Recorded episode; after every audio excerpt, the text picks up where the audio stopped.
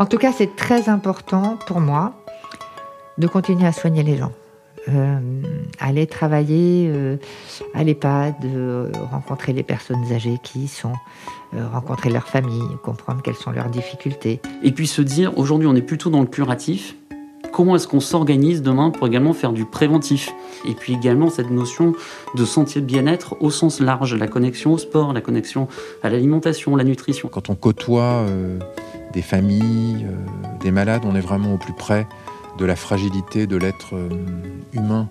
Et je pense que euh, ça, ça compte dans un mandat d'élu.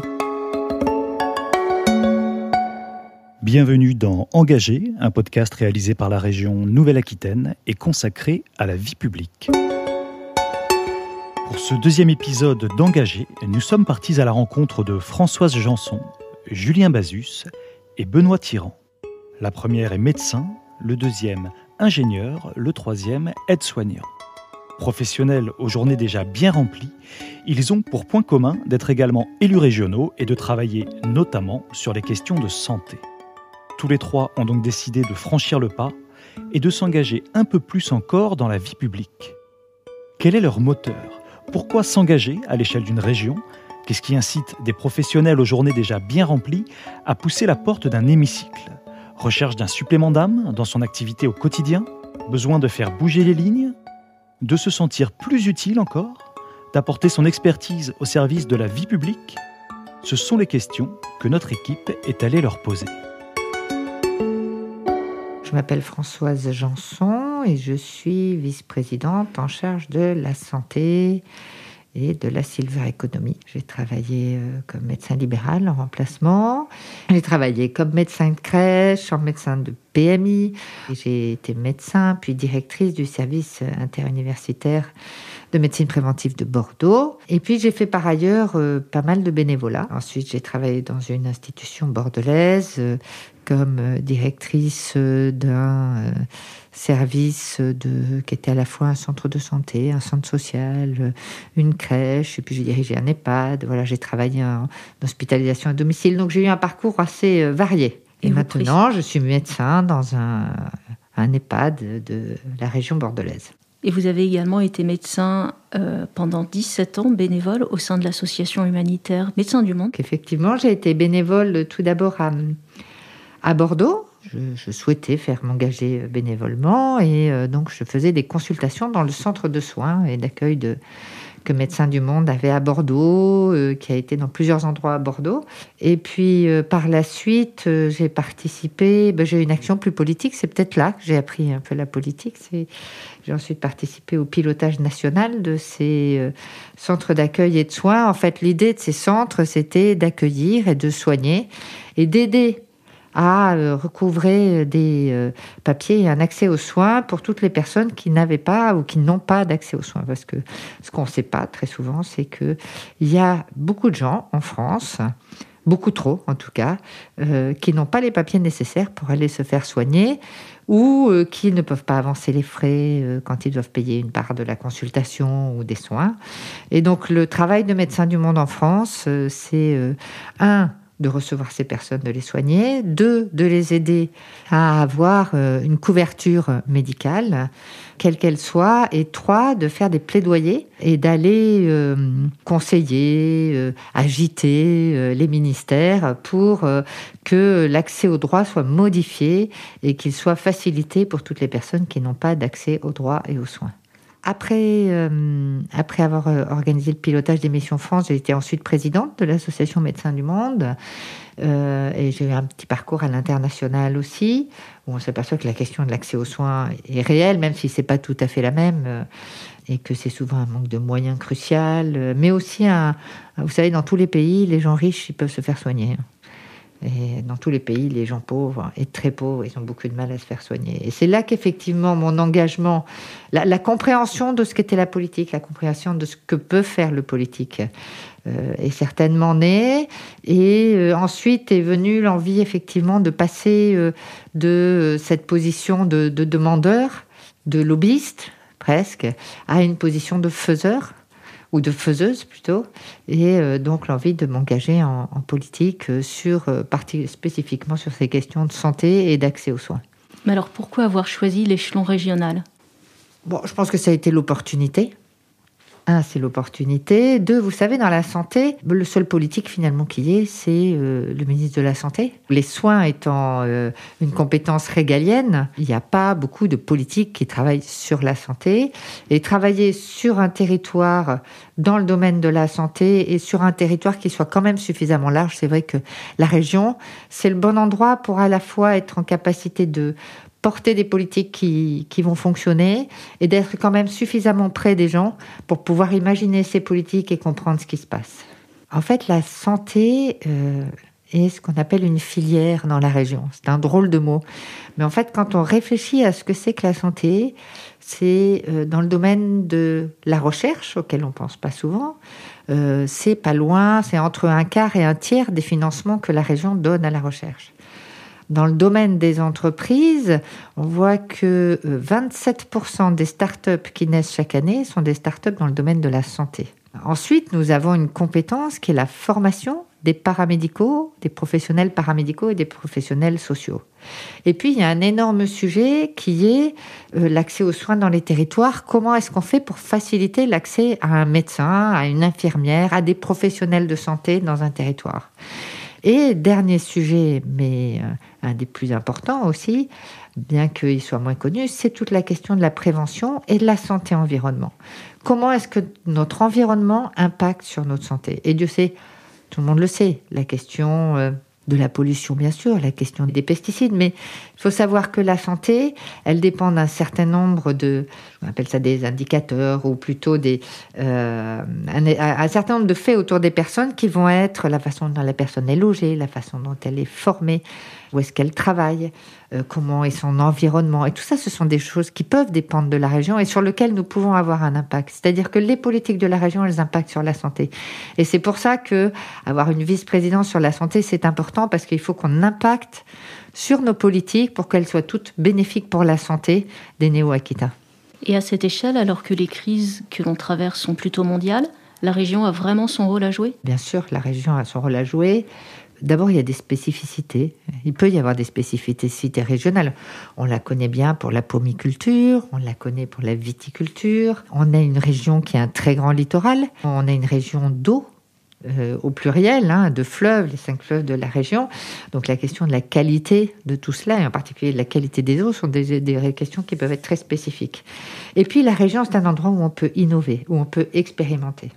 Enfin, la région, c'est, euh, je trouve, un endroit assez magnifique parce que c'est assez petit finalement pour connaître les gens. Et euh, il y a vraiment des, euh, des chercheurs euh, passionnants, il y a euh, des associations, euh, des entreprises et des acteurs au quotidien. Alors on pense dans les entreprises à Seva Santé Animale, on pense aux chercheurs qui cherchent sur l'eau ou sur la santé en général. On est une, une région dans laquelle on a des universités avec des chercheurs en santé qui sont de très très haut niveau. Donc c'est suffisamment prêt pour pouvoir faire travailler tous ces gens-là et pouvoir faire de l'innovation locale et pouvoir faire du bottom-up. Vous savez, si on attend que ce soit l'OMS qui nous dise comment faire, à mon avis, on peut attendre longtemps et on aura beaucoup plus de mal à l'appliquer. Je crois qu'il faut que ce soit vraiment dans les deux sens.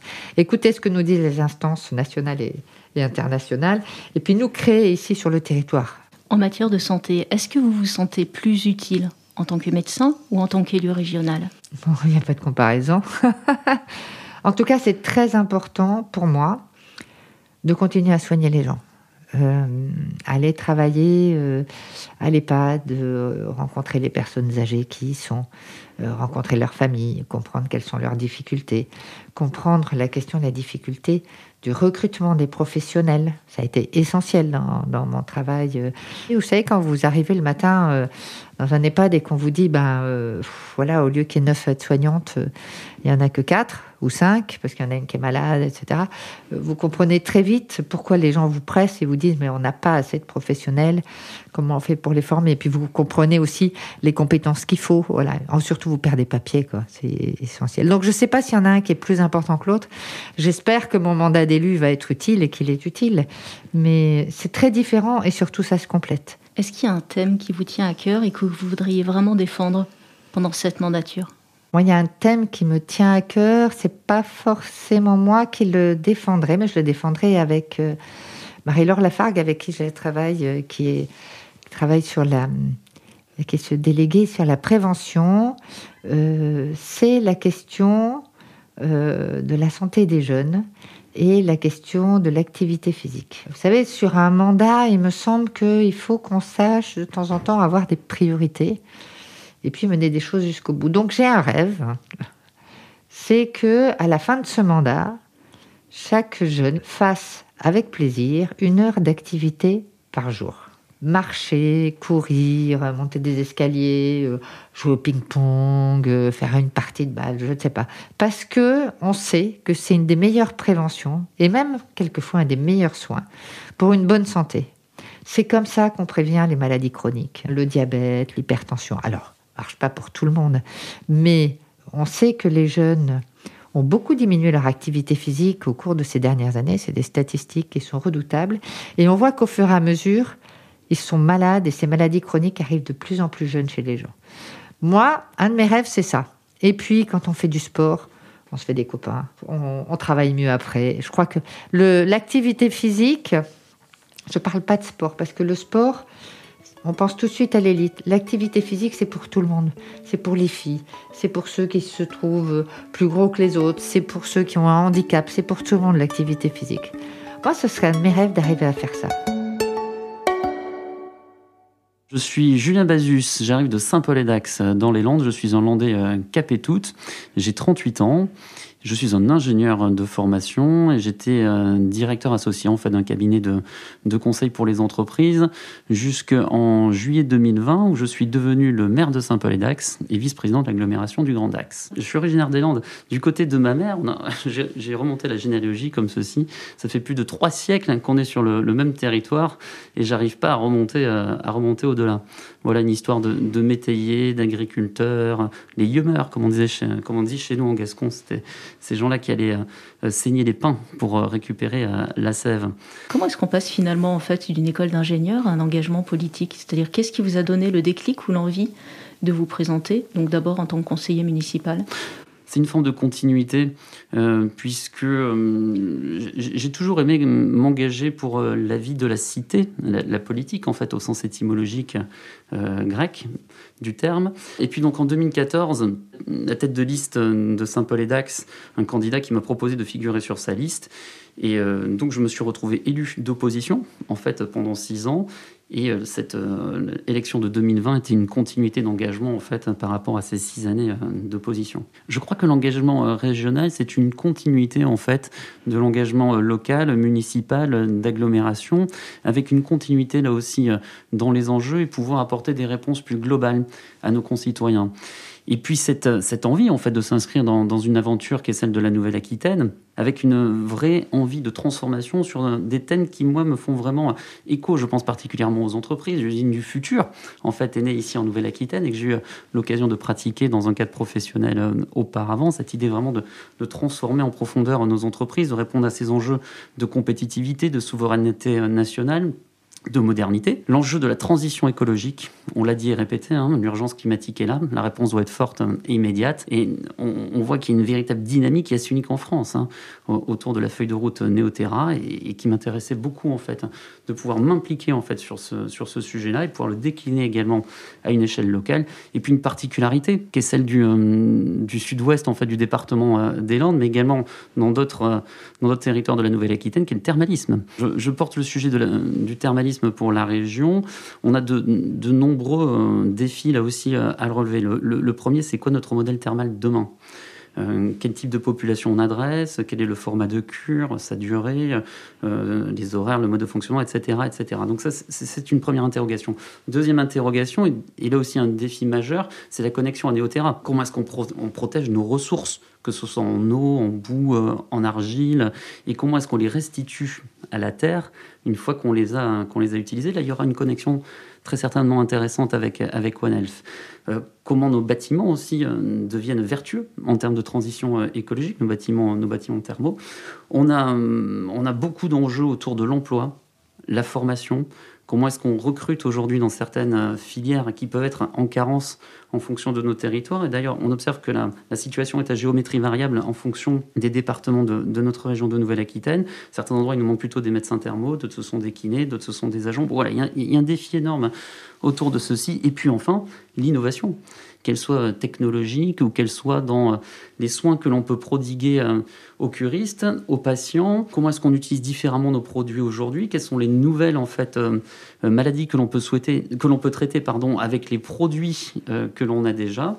Et puis se dire aujourd'hui on est plutôt dans le curatif comment est-ce qu'on s'organise demain pour également faire du préventif et là pour adresser des populations euh, plus jeunes. Et puis également cette notion de sentier de bien-être au sens large la connexion au sport la connexion à l'alimentation la nutrition etc etc vous voyez un panel relativement large qui va nous occuper euh, largement jusqu'en 2028 du coup ça a des implications très concrètes pour tous les habitants en fait de la région Nouvelle-Aquitaine Bien sûr, alors des applications en termes d'emploi, puisque c'est quand même un, secteur, un vecteur de dynamisation euh, sur, nos territoires et nos territoires euh, ruraux. C'est également un impact direct pour les gens euh, qui viennent suivre nos cures tous les ans. Et puis, vraiment, il faut qu'on puisse adresser des populations plus jeunes, comme vous et moi. On a des, on a des, rhumatismes, de la phlébologie qui adresse aussi euh, des, personnes qui sont, qui sont plus jeunes. Il y a un besoin de soins pour des personnes plus jeunes, donc il faut qu'on réfléchisse à savoir comment est-ce qu'on peut euh, accompagner tous ces gens-là. On a parlé de l'approche One Health. Comment elle peut s'appliquer aux administrés de votre ville et également aux habitants de la région? Alors en fait, One Health nous touche au quotidien sans qu'on s'en rende compte. C'est véritablement euh, euh, cette interpénétration qu'il y a dans, le vivant, dans les organismes vivants, que ce soit les êtres humains, mais que ce soit aussi le monde animal ou, euh, ou végétal. Et lorsqu'on parle du sujet de la grippe aviaire, ben, typiquement, on est, en pleine, on est en plein cœur de ce sujet. On est en train d'échanger juste auparavant avec certains collègues. L'un de nos collègues nous disait qu'il avait vu, en, en, prenant en photo euh, des oiseaux migrateurs euh, ce week-end. Il avait vu un chasseur, il n'y a qu'un canard qui se promenait, qui se déplaçait, etc. Et, en disant, mais attention, ça représente un risque de contamination et de transmission de virus. On ne s'en rend pas compte. Et pourtant, c'est ça, en fait. C'est notre quotidien. Donc, nos analyses nous touchent vraiment en tous les instants. Si on devait l'expliquer un usager Comment est-ce qu'on expliquera en fait l'approche One Health? C'est vraiment ça, c'est quelle est l'interconnexion, l'interpénétration entre l'ensemble de cet écosystème vivant qui touche l'humain, l'animal et le végétal. Et au niveau régional, vous pensez en fait que la région a vraiment un rôle à jouer au niveau de la santé?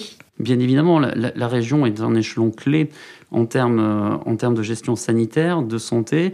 On le voit au quotidien hein, à travers euh, euh, ce que l'on suit en termes de formation, comment est-ce qu'on accompagne les acteurs de la santé au quotidien. La région Nouvelle-Aquitaine, en plus, met le paquet, pardon de le dire comme ça, mais sur ces sujets de santé. Je pense là aussi à la relocalisation des industries pharmaceutiques, où aujourd'hui c'est un groupe de 40 euh, institutionnelles, entreprises qui se regroupent, que ce soit les laboratoires pharmaceutiques, que ce soit euh, des chercheurs, que ce soit des étudiants, école d'ingénieurs, le CHU de Bordeaux, pour pouvoir apporter une réponse, là aussi, de santé à la hauteur des enjeux que nous traversons, notamment dans le cadre de, cette crise, et pour faire en sorte qu'on puisse relocaliser de la production de principes actifs, de médicaments ici sur, euh, sur le territoire régional et également faire preuve d'innovation en termes de recherche et de, et de traitement pour l'avenir. Je suis Benoît Tyran, j'ai 43 ans, je suis aide-soignante dans un accueil de jour pour malades atteints de maladie d'Alzheimer et j'habite à Poitiers. Pour moi, le travail d'un élu, enfin le mandat, c'est quelque chose de passager euh, et avant tout, il y a une histoire de vie, une histoire professionnelle. L'engagement, vraiment, il est né quand j'étais euh, adolescent. Il y avait eu un appel à projet, 1000 défis pour ma planète, pour euh, mettre en avant la biodiversité localement. J'habitais dans un petit village, Roche-Prémarie, à proximité de Poitiers. Et en fait, la Maison pour tous locale, avec la commune, a répondu à cet appel à projet pour rénover euh, le plus grand lavoir du département et pour y installer des aquariums avec des poissons euh, d'eau douce de nos rivières, afin de préserver cette biodiversité, de la présenter au public. J'ai eu envie de participer à ce projet et c'est comme ça que mon investissement dans la vie euh, locale et publique, si je puis dire, est né, puisqu'on a réalisé ce projet jusqu'au bout. On a eu même la, visite du président du Sénat euh, à l'époque, euh, que j'avais trouvé très. cette visite impressionnante avec tous les services de sécurité, etc. Et je me suis dit, waouh, on a une reconnaissance de ce travail qu'on a, qu'on a fait et dont on était fiers, nous, les jeunes d'une commune périurbaine ça. Et sur le, le parcours professionnel, en fait, je vais vous raconter une petite anecdote. Une fois, j'ai tenu un discours pour des vœux dans une commune. Et là, une dame ensuite est venue me, voir. J'ai expliqué en grande ligne les politiques de la région, etc. pendant mon, discours. Et une dame est venue me voir et euh, elle me dit J'ai bien aimé ce que vous avez dit. On voit tout de même que euh, vous avez un certain niveau. C'était très intéressant. Et je lui dis Mais madame, euh, qu'appelez-vous par un certain niveau Et elle me répond à un autre niveau que le mien, en tout cas. Je lui dis, mais que faisiez-vous, madame Puisqu'elle semblait être retraitée d'un certain âge. Elle me dit, j'étais directrice d'école. Et je lui dis, mais hum, sachez, madame, que j'ai fait un BEP sanitaire et social, carrière sanitaire et sociale à l'époque, parce que euh, je n'étais pas très à l'aise euh, à l'école. Et les matières qui me plaisaient euh, se passaient plutôt bien, telles que le français, effectivement, l'expression orale, mais les matières telles que les mathématiques, etc., n'étaient pas mon, mon, fort. Et hum, j'ai rapidement eu envie de devenir soignant. Et la méthode la plus rapide et la plus simple, j'avais envie de travailler, était de devenir aide-soignant. Donc après un BEP sanitaire et social, on pouvait passer le concours d'entrée à l'école d'aide-soignant. C'est ce que j'ai fait et je suis devenu euh, aide-soignant. Et j'ai été touché par ce témoignage de cette femme qui pensait que j'appartenais à un certain rang, à un certain niveau. Alors je ne sais pas ce qu'on appelle un certain niveau, mais en tout cas, si on s'en tient aux classifications habituelles euh, des aides-soignants, ils sont ce qu'on appelle en temps de Covid dans les premières lignes. Et du coup, voilà, j'ai fait avec beaucoup de plaisir l'école d'aide-soignants et je suis devenu, euh, dans un premier temps, aide-soignant euh, à l'hôpital. Est-ce que vous continuez à exercer votre métier? Votre mandat vous en laisse le temps? Alors j'ai pris des dispositions pour être à temps partiel et donc je travaille une à deux journées par semaine. Après mon, mon parcours hospitalier, j'ai eu l'occasion de travailler dix ans à domicile, donc de faire des soins à domicile à Poitiers. Et c'était vraiment une période assez exceptionnelle parce que on travaille beaucoup en, autonomie, dans une relation directe avec des patients, des personnes âgées à la fin de leur vie, qui euh, sont parfois malades, que ce soit euh, d'un cancer, que ce soit une maladie neurodégénérative, mais aussi parfois des gens plus jeunes aussi, qui ont besoin d'une aide pour la toilette, euh, vraiment pour accomplir jusqu'à la fin de leur vie les actes essentiels. C'était vraiment une période très belle qu'on vit euh, un peu en solitaire, puisque l'aide-soignant à domicile est seul, euh, seul face aux larmes des familles, face euh, aux larmes d'un patient qui est au crépuscule de sa vie. et ensuite, j'ai eu l'occasion, dans le cadre du plan Alzheimer, de faire une formation complémentaire pour devenir assistant de soins en gérontologie, et donc me consacrer plutôt à ces personnes qui ont des, maladies neurodégénératives telles que la maladie euh, d'Alzheimer, la maladie à corps de Lévy. Et donc la ville de Poitiers a ouvert un, centre euh, d'accueil de jour pour ces patients qui vivent chez eux. Et j'y travaille donc depuis euh, maintenant quelques années. Je ne travaille plus qu'ici. Donc oui, je continue à exercer ce, ce métier. Ce sont des expériences humaines très très fortes. Comment est-ce que ça nourrit votre mandat d'élu ce sont des expériences humaines euh, très fortes, en permanence. C'est aussi la réalité, vous savez, dans, le monde euh, des élus, il y a parfois beaucoup de bienveillance. Alors, de bienveillance, on voit que sur les réseaux sociaux, c'est pas toujours le cas, mais en tout cas, dans la vraie vie, c'est très institutionnel. On représente le conseil régional, qui est quand même une grosse institution. Il y a beaucoup de codes, etc. Quand vous êtes avec euh, les personnes atteintes de maladie d'Alzheimer, il n'y a plus de conseiller régional, il n'y a plus tous les codes qu'on connaît dans le cadre des fonctions d'élus.